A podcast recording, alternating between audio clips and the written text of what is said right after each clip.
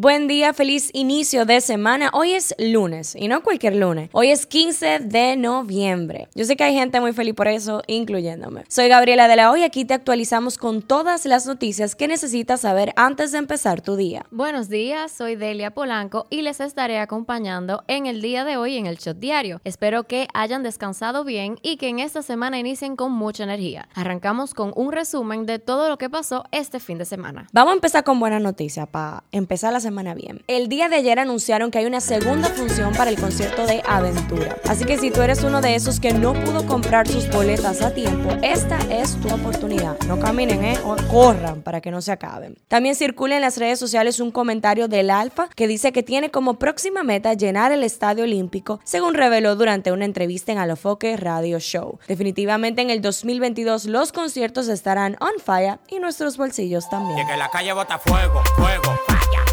Y el COVID llegó al equipo favorito, el glorioso. Resulta que Tony Díaz, el manager suspendido del Licey, está afectado por el coronavirus y por eso su salida. Pero no solo él, sino de varios coaches y unos cinco jugadores están también positivos al virus. Esto dio cabida a unos pequeñños cambios en el equipo y es por esto que destituyeron al gerente general Carlos José Lugo y al dirigente Tony Díaz. Y en sus puestos designaron a Audo Vicente y a José Offerman, respectivamente. El presidente presidente del Licey, Ravelo, dijo que el desempeño negativo durante la primera cuarta parte de la temporada requiere de un cambio de rumbo. No sabemos si fue por eso o qué, pero el Licey está subiendo en la tabla de posiciones y ya no se encuentra en el sótano. Veamos cómo se desenvuelven en lo que queda de temporada. Yo entonces me perdí, ¿fue por el COVID o fue por el, el rendimiento? Ok, gracias. Este fin de semana los medios de comunicación nos contaron la situación de las mujeres embarazadas en el país.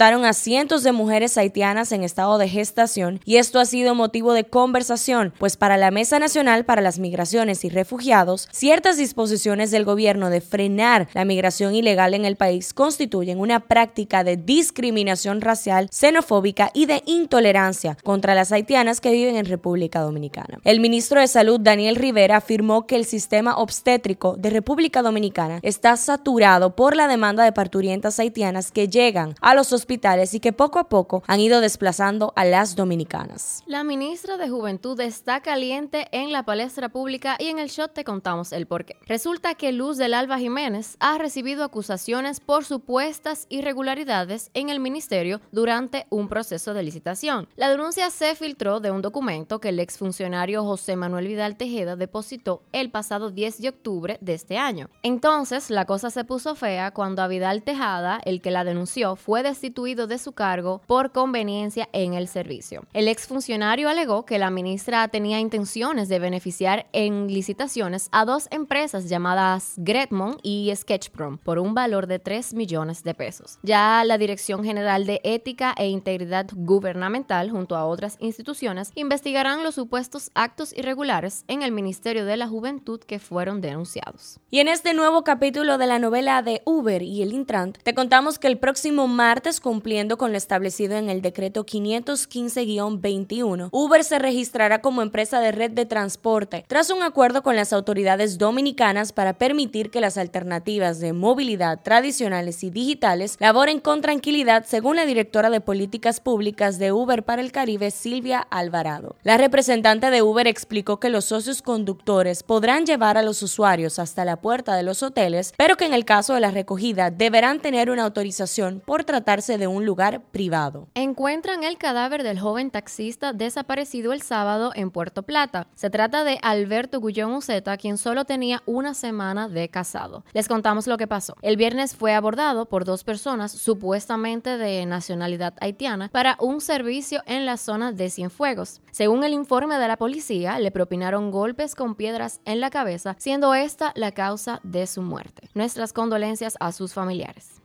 Un tribunal de alzada varió la prisión preventiva por arresto domiciliario al ex pelotero Juan Encarnación, acusado de agresión sexual contra su hija adolescente. Decidieron imponerle la medida de coerción menos gravosa y, además, impedimento de salida del país. Recordamos que en septiembre pasado el Ministerio Público presentó solicitud de medida de coerción contra el ex pelotero y dijo que cometió el hecho en mayo del 2021 mientras la menor dormía en su habitación. ¡Qué horror! Oigan esta nueva. El ex director de Impuestos Internos, Magin Díaz, manifestó que el gobierno tiene alternativas para recaudar recursos económicos sin tener que disponer de una reforma fiscal y citó como por ejemplo la aplicación de impuestos a las plataformas digitales, las cuales no tributan. Él dijo textualmente, eso es algo que no necesita aprobación y hablamos de plataformas como Netflix, Airbnb, etc. Bueno, y obviamente, como ya ustedes se podrán imaginar, este comentario no fue bien aceptado en redes. El día de ayer fue el acto de reinicio de la actividad con el grupo Bonje en las ruinas de San Francisco de la zona colonial, donde el presidente Luis Abinader asistió. Después de un largo tiempo sin dirigirse a su público debido a las restricciones por la pandemia del coronavirus, ya volvieron, así que cada domingo hasta las 10 de la noche, esta agrupación realizará sus presentaciones gratuitas de merengue, jazz y son como antes. Buenísima esa noticia.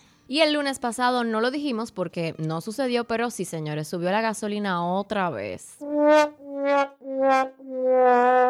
Subió de 5 pesos el GLP, el gasoil regular 4.5 y 3.50 la gasolina regular, es decir, que se venderá el galón de gasolina regular en 256 pesos con 30 centavos, el gasoil regular a 196 pesos con 40 centavos y el gas licuado a 139 pesos con 10 centavos. Los antivacunas no aprueban este mensaje y es que el tribunal no admite recurso contra la resolución que exige tarjeta de vacunación. Declaró inadmisible una acción de amparo interpuesta contra la resolución de salud pública que obliga a mostrar la tarjeta de vacunación contra el COVID-19 con al menos dos dosis para ingresar a lugares cerrados, públicos y privados. Llegó a República Dominicana el primer vuelo directo desde Brasil este sábado. Ya lo saben, directo desde Sao Paulo, Brasil a Punta Cana, República Dominicana. El recibimiento estuvo encabezado por el cónsul general de la República Dominicana en Río de Janeiro, Khalil Michel, quien en representación de la Embajada de Brasil, Patricia Villegas Jorge y el gobierno dominicano, dio la bienvenida a los viajeros. Obviamente que le tocaron su merenguito de bienvenida. Nos vamos un ratito del patio y aterrizamos en las internacionales.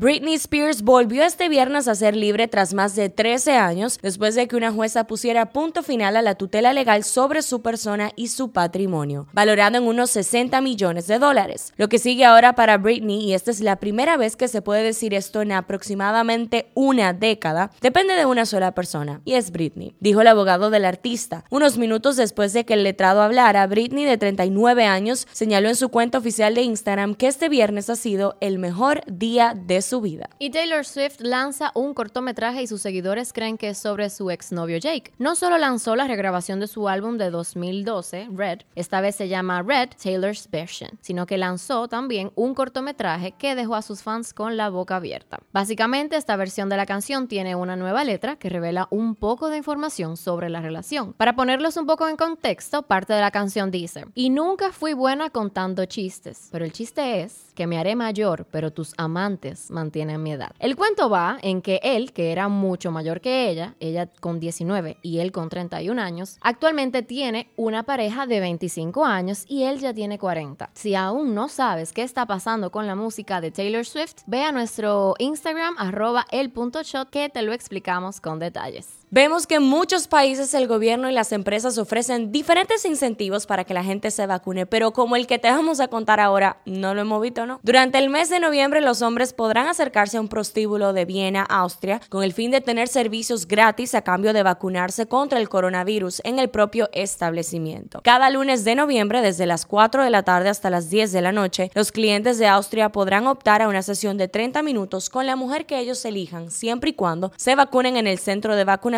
adecuado dentro del establecimiento. O vaya. Este súper avance científico no lo podíamos dejar y es que una nueva tecnología en vacunas podría acabar con el SIDA luego de que eliminara el virus de la inmunodeficiencia humana, VIH, en monos de prueba. Según los expertos a cargo, el objetivo ahora es comenzar a realizar pruebas clínicas en humanos en un plazo de 5 años. ¿Cómo lo hicieron? Bueno, el equipo de investigación se centró en una bacteria que segrega una sustancia que refuerza la resistencia respuesta inmunitaria. Así se creó una vacuna al mezclar genes de la bacteria con los de un virus debilitado causante del SIDA. No quiero lastimarte, solo quiero sexo. Le habría dicho un hombre durante el ataque a una mujer a quien intentó violar en un sendero de Randall's Island de Nueva York dos días después de salir de prisión. Howard Shaw, de 38 años, intentó agredir sexualmente a una mujer en el puente Wards Island, donde arrojó al suelo a la víctima y comenzó a asfixiarla hasta que casi se desmaya. Lo bueno fue que un testigo llamó al 911 y el hombre fue apresado poco después. Y Paris Hilton se casó muy a su estilo. La famosa millonaria dijo el sí quiero a su prometido inversor Carter Reum en una lujosa boda que contó con tres días de celebración. Fue el jueves, el primer día que Paris y Carter unieron sus vidas en la finca de Bel Air del difunto abuelo Barron Hilton. La propia heredera compartió ante sus 17 millones de seguidores en Instagram una fotografía vestida de novia. Entre los invitados estarían personajes de sobra conocidos como Kim Kardashian, Emma Roberts, Bebe Rexa, Kyle Richards y Paula Abdul. Hablando de Kim Kardashian, Kanye West ha dejado a muchos confundidos con sus recientes declaraciones en relación a su divorcio con la celebridad. Divorcio. Así se cuestionó el intérprete en la segunda parte de su entrevista en el podcast Drink Champs de Revolt TV. Yo no he visto los papeles, no nos hemos divorciado, esto no es una broma para mí. Mis hijos quieren que sus padres estén juntos, expresó en tono airado y a la vez sorprendido. El reboot de la aclamada serie Sex and the City ya tiene fecha de estreno. Las nuevas aventuras de Carrie, Miranda y Charlotte llegarán a HBO Max el 9 de diciembre. Ay, Dios, La que, llegue, que llegue rápido ese día, yo soy sí. pam, pam, pam. Esto fue el Shot Diario. No olviden seguirnos en nuestras redes sociales arroba el punto shot para más actualizaciones durante el día. Nos vemos cuando nos escuchemos.